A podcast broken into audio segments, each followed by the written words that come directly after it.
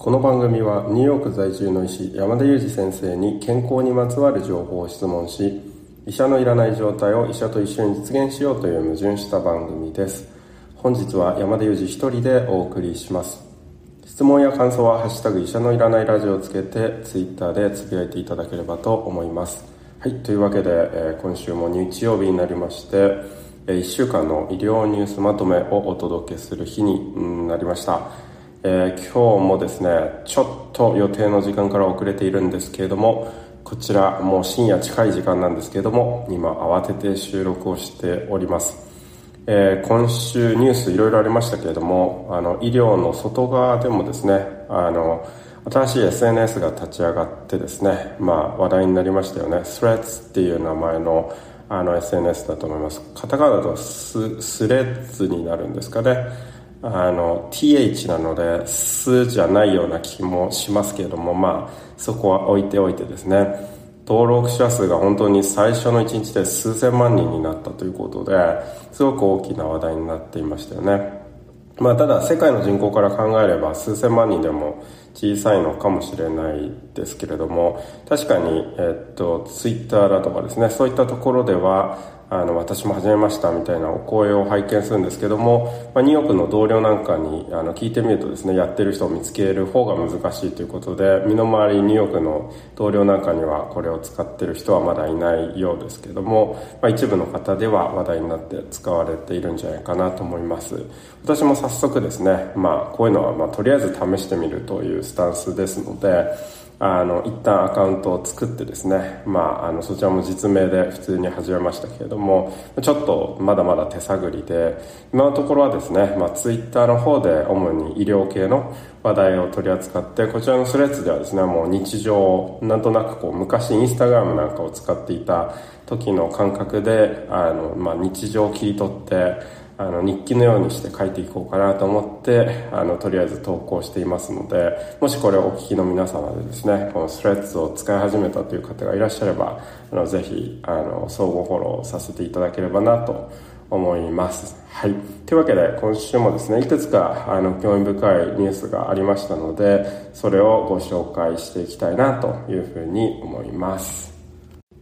はい、一つ目の話題がこちらになります。次期 AirPods 聴力や体温の測定機能を搭載かということで、アップルがですね、まあ、健康関連機能に力を注いでいまして、Apple Watch にもですね、次々と新たなセンサー類が、まあ、搭載されてきたんですけども、まあ、AirPods にもですね、こうセンサーを新しく搭載して、次期モデルの一部にですね、聴覚の健康チェックですとか体温測定機能を搭載する準備を進めているというような、まあ噂レベルかもしれませんけれどもそんなお話があってですね、まあ、それを取り上げたあの記事があの今週リリースになっています、まあ、確かにあの体温測定とか聴力っていうのはこの AirPods から十分取れるんじゃないかなと思っていましたけれども、まあ、それを実際搭載してくるんではないかという話ですね。まあ、特にその聴力っていう点ではですね、まあ、私老年医学の専門医ですので、まあ、非常に興味深くあの見ていまして、まあ、こうした本当に身近なものでですね、まあ、聴力低下をあのいち早く察知できるとですね、まあ、大きく人々の健康にも貢献していくんじゃないかなという、まあ、期待は膨らみますよね、まあ、この聴力低下というのはですね、まあ、ここでもう新たに改めてお話しする必要もないかもしれないですけども認知症の発症に最も大きく関わるですね修正可能な危険因子の一つと知られています。で、まあ、この聴力低下を早期に発見してですね、補聴器だとか、叱るべき治療につなげるということで、認知症全体の約4%を防ぐことができるというような試算もされていますので、まあ、こうした AirPods みたいな身近なデバイスで、まあ、そうしたことができるということになる。あるいはですね、これが補聴器まで、あの、やってくれるということになればですね、まあ、かなり認知症対策という意味でもですね、強力なツールになり得るのかなというふうに今思ってこのニュースを見ていましたね。はい、続いてのニュースがこちらになります。エーザイのアルツハイマー治療薬レカネマブ、米 FDA が正式承認ということでですね、日本の製薬会社であるエーザイと米国のバイオジェンが開発したアルツハイマー病の治療薬レカネマブについてですね、FDA が今月の6日にですね、認知能力の低下を遅らせる、まあ、効果があるとして正式承認したということで、これはですね、ニューヨークタイムズも速報で出しまして、当日にですね、私たちの、老年医学科でもですね、会議が行われるということで、まあ、非常に大きなインパクトをもたらすニュースになったんじゃないかなと思います。で、これまでもですね、アメリカでは使用許可自体は降りていたんですけども、とても高価な薬なんですよね。まあ、年間約個人で300万円から400万円ぐらいかかるというふうに試算をされている薬なので、まあ、そんだけのお金がかかるということでですね、まあ、使用は全く進んでいなかったんですけども、今回正式承認になったということで、まあ、あの、実質的には大きく変わらないように見えるかもしれないんですけども、この正式承認になるとですね、65歳以上の高齢者をカバーしている保険ですね、メディケアと呼ばれる保険があるんですけども、このメディケアがですね、この薬剤の薬価の大部分をカバーするというような公算が高まるということになりまして、これもすでに報道されていますので、そうなってくるとですね、まあ、いよいよそのポケットから支払わなければいけないお金っていうのは非常に下がりますので、まあ、身近になるということになりますね。で、まあ、ただですね、気になるニュースもありまして、薬はカバーするんだけれども、この薬の投与にあたって必要な検査っていうのはいくつかあって、この検査が時間ってですね、また非常に高額な検査なんですけども、この検査自体はカバーしないっていうような報道もありますので、まあ、そうなってくるとですね、皆さんの手に届くような薬にはやっぱりなりにくいのかなと思うんですけど、まあ、いずれにせよこのプロセスって非常に複雑になると思うんですね。いろんな検査が必要で、さらに2週間に1回病院に通って点滴を受け続けなければいけないっていうような感じになりますので、のでまあ、かなりその、えっと、手間がかかるものになりますよね。あの、なので、あの、そういう意味でですね、ちょっとこう、プロセスが複雑になるということで、まあ、各医療機関もですね、まあ、かなり慌てて、あの、準備を進めているんじゃないかなと思いますね。で、まあ、この薬ですけれども、まあ、あの、以前にも、あの、どんな有効性があるかっていうのはご紹介していますので、ここではあえて詳しくはご説明しませんけれども、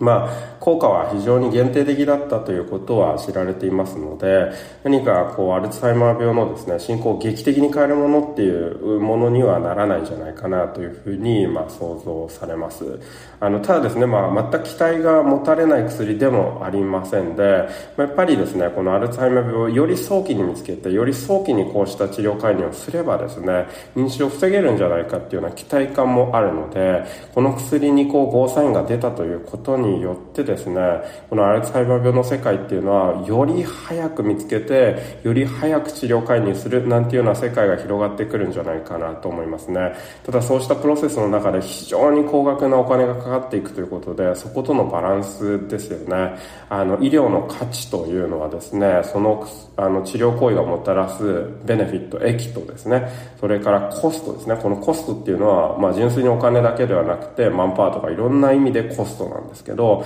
このコストが分母で、液が分子です。で、この値が大きくなれば、その医療行為の価値っていうのは高まるんですけど、この薬はコストが非常に高いので分母が大きいと。すなわち、液がすごく大きくならなければ価値ってあんまり大きくならないんですよね。まあ、そういうような位置づけの薬であると、そういうような方向性を進んでいるというような捉え方は必要で、本当にこれがですね、すごくポジティブなニュースになるのか、それともネガティブなニュースになるのかっていうのは、正直、正直なところを現時点ではわからないのかなと思います。で、こうしたことっていうのは日本でもですね、遅かれ早かれ起こってきますので、それまでにですね、ちょっとこういった薬が、ま、今後使われることになるっていうことへのですね、理解を深めておいていただくのは大事になってくるんじゃないかなというふうには思いますけどね。は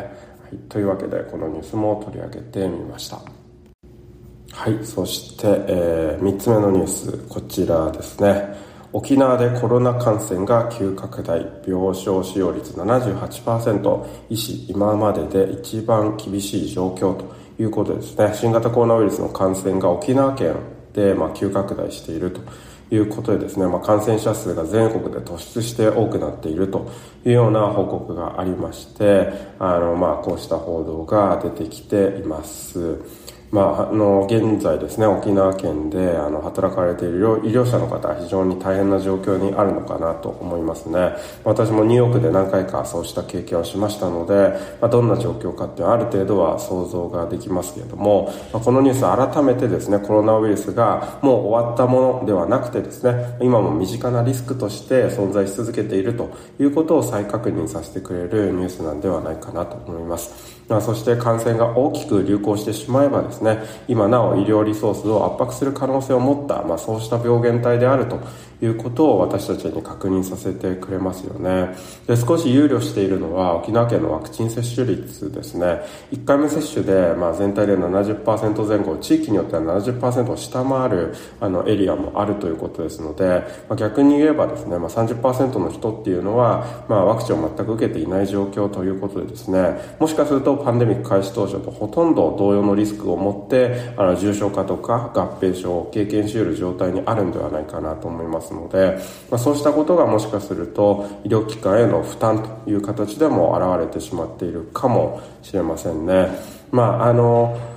どうしてもですね、まあ、あの、現状ですね、まあ今、医療機関に圧迫が、あの、来ている可能性がありますので、まあその全国からの応援とかですね、まあそうした形で少しこう医療機関の負担が、ま、緩和されていくといいなと思うんですけれども、まあなかなかですね、急激にそうしたことが起こると、まあ容易ではありませんので、まあ今、本当に現場負担を強いられている状況ではないかなと思いますね。まあ特に沖縄県を中心にですね、まあ流行地域の住まいの方はですね、まあ、できる感染対策をしっかりしていただくということは改めて大事なんじゃないかなと思いますけれども、まあ、特にこう人とですね、集まらなきゃいけないようなあのエリアではですね、まあ、マスクを装着するとかですね、あるいは、まあ、あの室内の換気を図っていただくとかですね、まあ、本当にもうこれまで何度も何度も言われてきた基本的な予防策はですね、今も有効と考えられますので、まあ、そうしたものが推奨される状況にあるんではないかなと思います。まあ、こうした感染対策っていうのはよくですね、もうやらなくていいとか、あの、やるべきだっていうのは、やるかやらないかの二元論で語られがちですけれども、